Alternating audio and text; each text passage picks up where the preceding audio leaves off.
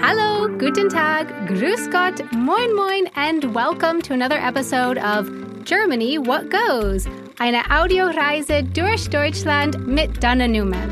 That's me, a podcast by the Alumni Portal Deutschland in cooperation with the Goethe Institute. I'm an American who has been living in Germany for 10 years now. Join me on this podcast journey through Germany, where we bring you closer to your favorite German cities, giving you the inside scoop on some people, places, and cultural connections in the city, many of which you might not have ever heard of before.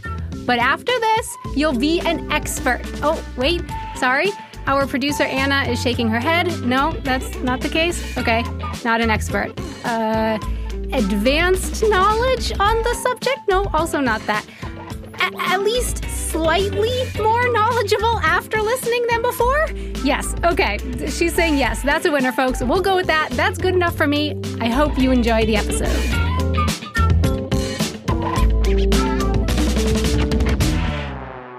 Es gibt äh, immer wieder auch so die Frage, äh, die mir gestellt wird, und wann kommt das Flugzeug? That was Daniel Hahn, who we're going to be getting to know a little bit better today. Here in that clip, he was talking about an airplane because he is who we have to thank for the fact that we have some discarded vehicles lying around the city of Munich a boat, tram cars, even an U Bahn car. Yes, that's right. You will find out why in this episode, but spoiler, it's actually a good thing. And as you heard, I don't have to go far this time because today we are in Munich, which is where I live, chatting with reporter Christina Winkler, who met up with Daniel Hahn in an U-Bahn car. Ja, genau. Hi. Ähm, wir haben uns nicht zufällig beim U-Bahn-Fahren getroffen, sondern sitzen in einem alten, ausrangierten U-Bahn-Waggon, in dem Daniel sein Büro hat. Ähm, das klingt jetzt ziemlich verrückt und ist es auch irgendwie. Wenn man sich aber das Areal anschaut, auf dem dieser U-Bahn-Waggon steht, fällt er eigentlich gar nicht wirklich auf. Wait, so uh, where, please, where were you here in Munich that has a discarded U-Bahn car turned office space? Ähm, der Waggon steht im Münchner Schlachthofviertel. Ähm, hier ist das Bahnwetter Thiel. Das ist vielen Münchnern bekannt als Techno-Club.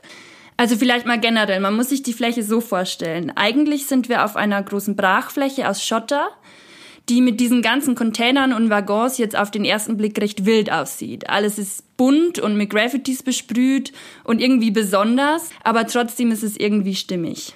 Brachfläche aus Schotter, gravel wasteland, she described it. Shipping containers and discarded subway cars redecorated with all kinds of colorful graffiti. Sounds like a location on the more alternative and cool hip side, yeah? You have to understand here, this is very un Munich. Berlin? Sure, would fit right in there. But Munich, well, okay. Shiny, tidy, a bit posh. These are words that I would absolutely use to describe Munich. Alternative, hip, cool? Uh, not really. I love you, Munich, but you know it's true. Yeah, that's right. Der Typ, der sich das eben alles ausgedacht hat, ist Daniel Hahn. Und den haben wir am Anfang schon kurz gehört. Er ist ein Münchner Kindle. Oh, wait, sorry. Münchner Kindle. What does that mean? Er ist hier in München aufgewachsen und geboren. Also er ist wirklich schon sein ganzes Leben in München. Und Daniel ist gerade mal 30 und hat sich durch seine außergewöhnlichen Projekte in der Stadt schon lange einen Namen gemacht.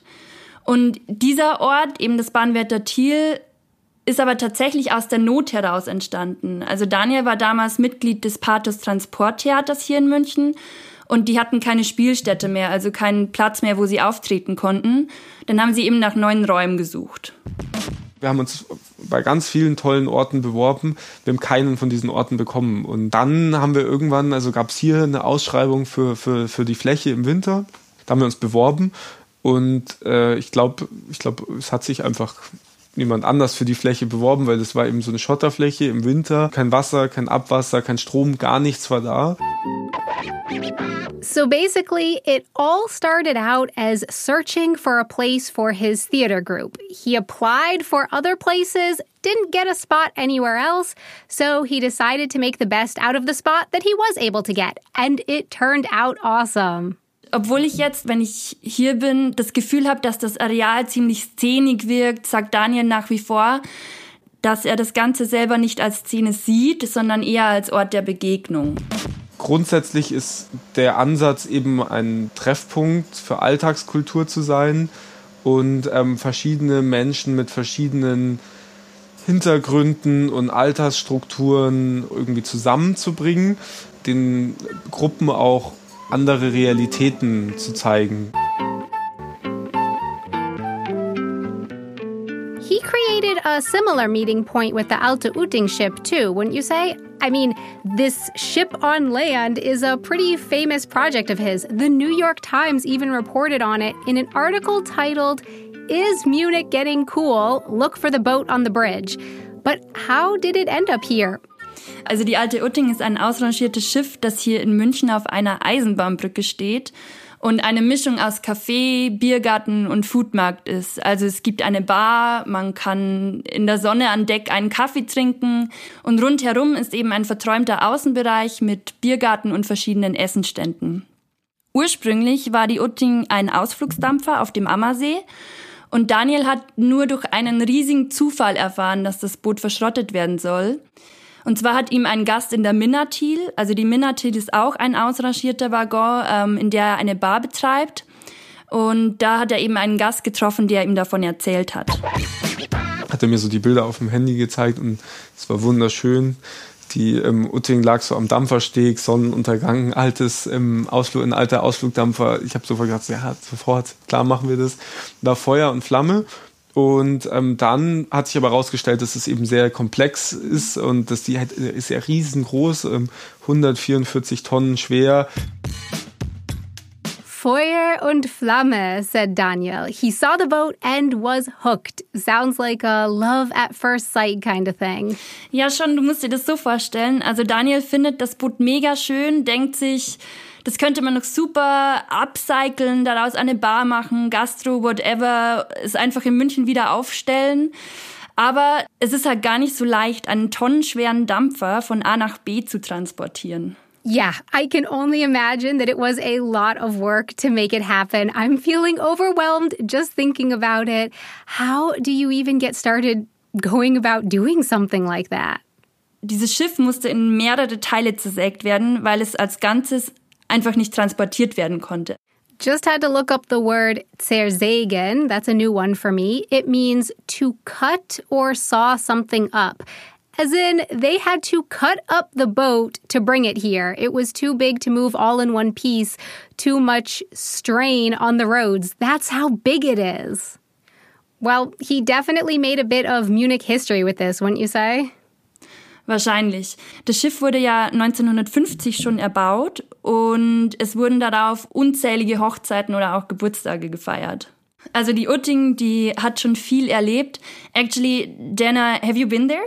Yeah, I've been there. Right about a year ago in December, a friend of mine was singing in a choir that performed a holiday concert on the ship.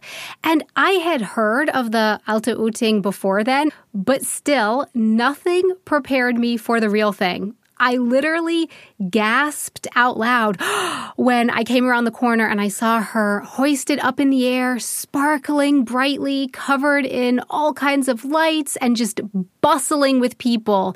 It was packed. A place of connection, whether it's memories from the past or brand new connections being made now, the famous Alte Utting ship, like the Bahnwärter Thiel area of graffiti decorated shipping containers and discarded U-Bahn cars, was and still very much is a cool meeting place. On the alternative side, both of these projects show that, contrary to its reputation, Munich is more than just posh and snobby much more. Thanks so much, Christina Winkler, and a really big thank you to Daniel Hahn for joining us in today's episode. The name of these hotspots in Munich are Bahnwärter Thiel and Alte Utting. Visit the Alumni Portal Deutschland online at www.alumniportal-deutschland.org, where you can sign up to become a member of the Community Network. For Germany, What Goes? Eine Audioreise durch Deutschland mit Dana Newman. I'm Dana Newman. Thanks so much for joining us on this journey, a podcast by the Alumni Portal Deutschland in cooperation with the Goethe Institute. Concept and production by Kugel und Niere. See you next time. Cheers!